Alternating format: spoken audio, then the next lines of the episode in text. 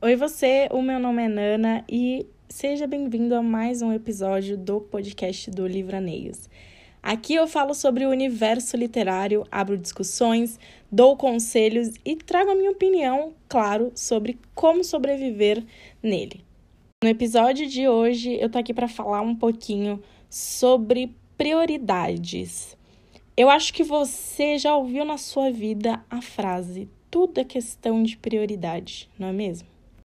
Particularmente, eu odeio muito essa frase. E na minha adolescência, ali, quando eu tinha, tipo, 15 anos, eu falava muito isso, sabe? Mas eu usava isso como uma forma de vitimização, de certa forma. Do tipo, ah, porque a pessoa não fala comigo, eu não vou falar com ela porque significa que eu não sou prioridade. E é óbvio que existe esse tipo de situação, sim, né? Não dá para minimizar que existem algumas pessoas que, né, só querem saber de você para pedir coisa, etc e tal. Mas não é sobre isso que eu quero falar hoje. Eu puxei essa frase porque justamente é uma frase que eu não gosto, é, mas que ela pode ser utilizada de algumas formas distintas.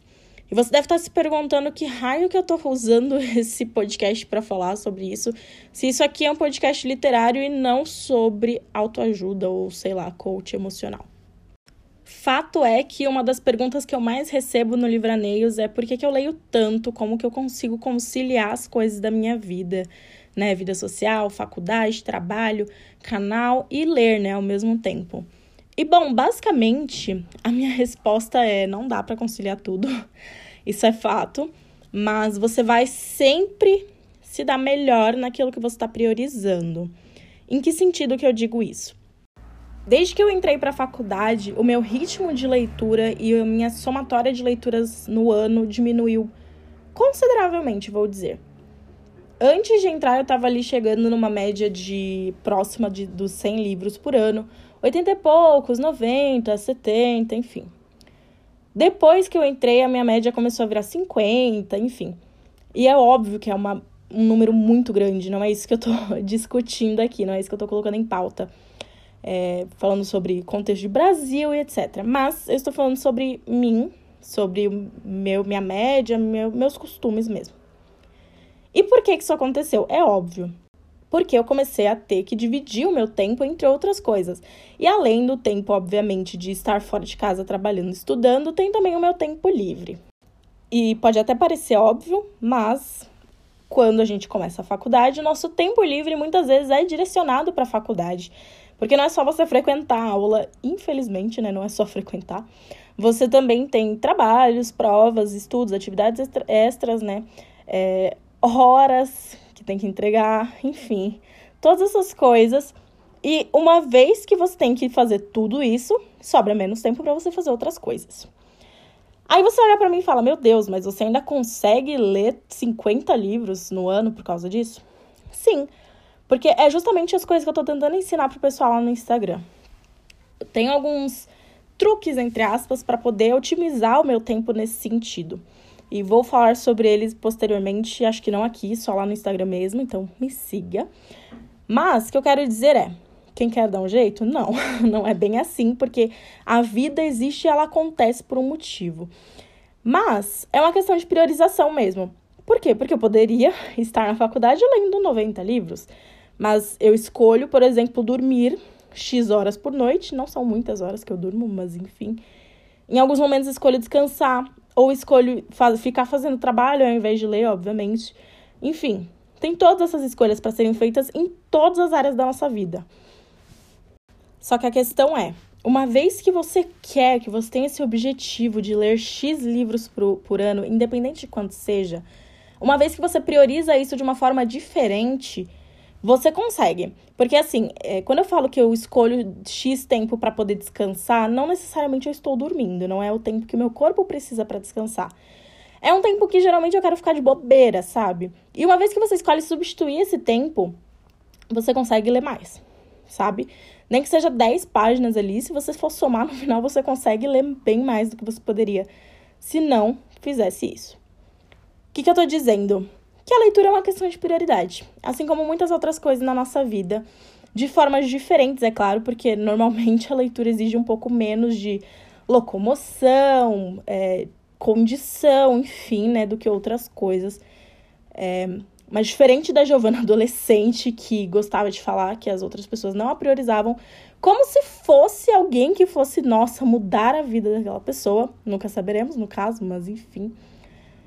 A leitura é uma coisa que você escolhe. E aí, uma vez que você vai priorizar isso, você vai ter algum resultado diferente do que se tivesse escolhido deixar de lado para fazer outras coisas. Eu tô falando de qualquer coisa que seja, tá? Eu não tô falando, ah, para de estudar para poder ler, para de trabalhar, sabe? Mas, é, enfim, é uma questão realmente de você, sei lá, escolher não ficar conversando na, no corredor e da faculdade e ler. É uma coisa que eu faço. E eu não tô falando que é certo ou errado, tá bom? Isso não significa, se você faz isso ou não, que as suas prioridades são melhores ou piores, por você ler muito ou ler pouco, ou escolher ficar conversando, ou ficar olhando pro teto, mexendo no celular no seu tempo livre. Mas fato é, o seu tempo está sendo utilizado para alguma coisa que você prioriza, independente do que for, sempre, sempre, sempre. Se eu tô aqui agora sentada com o cobertor na cabeça para testar se o som vai ficar melhor, é, gravando um podcast, é porque isso é minha prioridade, além de, sei lá, ler um livro ou ver um filme, qualquer outra coisa que eu poderia estar fazendo nesse momento. E eu ter entendido isso mudou a minha vida de uma forma que, assim, eu nunca ia imaginar. Porque eu parei de me culpar por não estar lendo quando eu tava atolada de prova e trabalho, sabe? Eu comecei a entender que naquele momento a minha prioridade não era chegar em 100 livros lidos no ano. Assim como, enfim, em qualquer outro momento, sabe, que eu tivesse de ressaca literária, eu parei de me cobrar tanto. Parei de cobrar que eu lesse quando meu olho tava doendo, de, sei lá, ficar no computador fazendo trabalho, sabe? Eu parei de enlouquecer por não ler enquanto eu tava usando meu tempo para descansar, depois de passar a semana inteira dormindo só seis horas por noite. Então, assim, tem dois lados da moeda. Só que você precisa enxergar como um todo.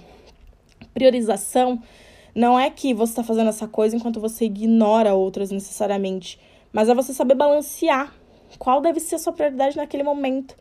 Sabe? Se eu tiver um dia muito cansada ou muito triste, eu não vou ficar me obrigando a pegar um livro só para poder alcançar essa meta que eu coloquei que possa ser minha prioridade. Porque eu tenho que enxergar esse tipo de coisa, essas prioridades, essas metas, objetivos, dia após dia. Todos os dias isso vai mudar.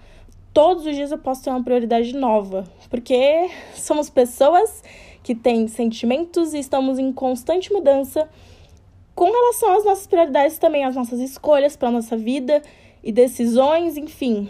É, então, o que eu estou dizendo é: você tem que respeitar as suas prioridades o tempo todo e rever elas o tempo todo também, constantemente. E jogar essa sua culpa pro alto, assim, porque são escolhas e não necessariamente uma escolha é melhor ou pior do que a outra. É só o que você estava precisando mais naquele momento. Bom, esse é um dos episódios que eu mencionei no último, que se você não escutou, ouça, por favor em que eu tinha pretensão mesmo de que fosse um pouco mais curto, porque eu só queria ter essa breve conversa, explicar o meu ponto de vista sobre esse tipo de situação para você, fazer você se sentir mais acolhido e se culpar menos, porque realmente esse aprendizado serviu para isso para mim. Então, se você escutou até aqui, muito obrigada. Não esquece de ir lá nas minhas redes sociais pra gente poder conversar, traz a sua experiência, o que você achou, se você concorda ou não, se você consegue ou não fazer essa diferenciação na sua vida, que eu vou adorar saber as suas experiências e conversar sobre isso. Então é isso, espero que você tenha gostado desse episódio. A gente se fala no próximo, então um beijo e tchau, tchau!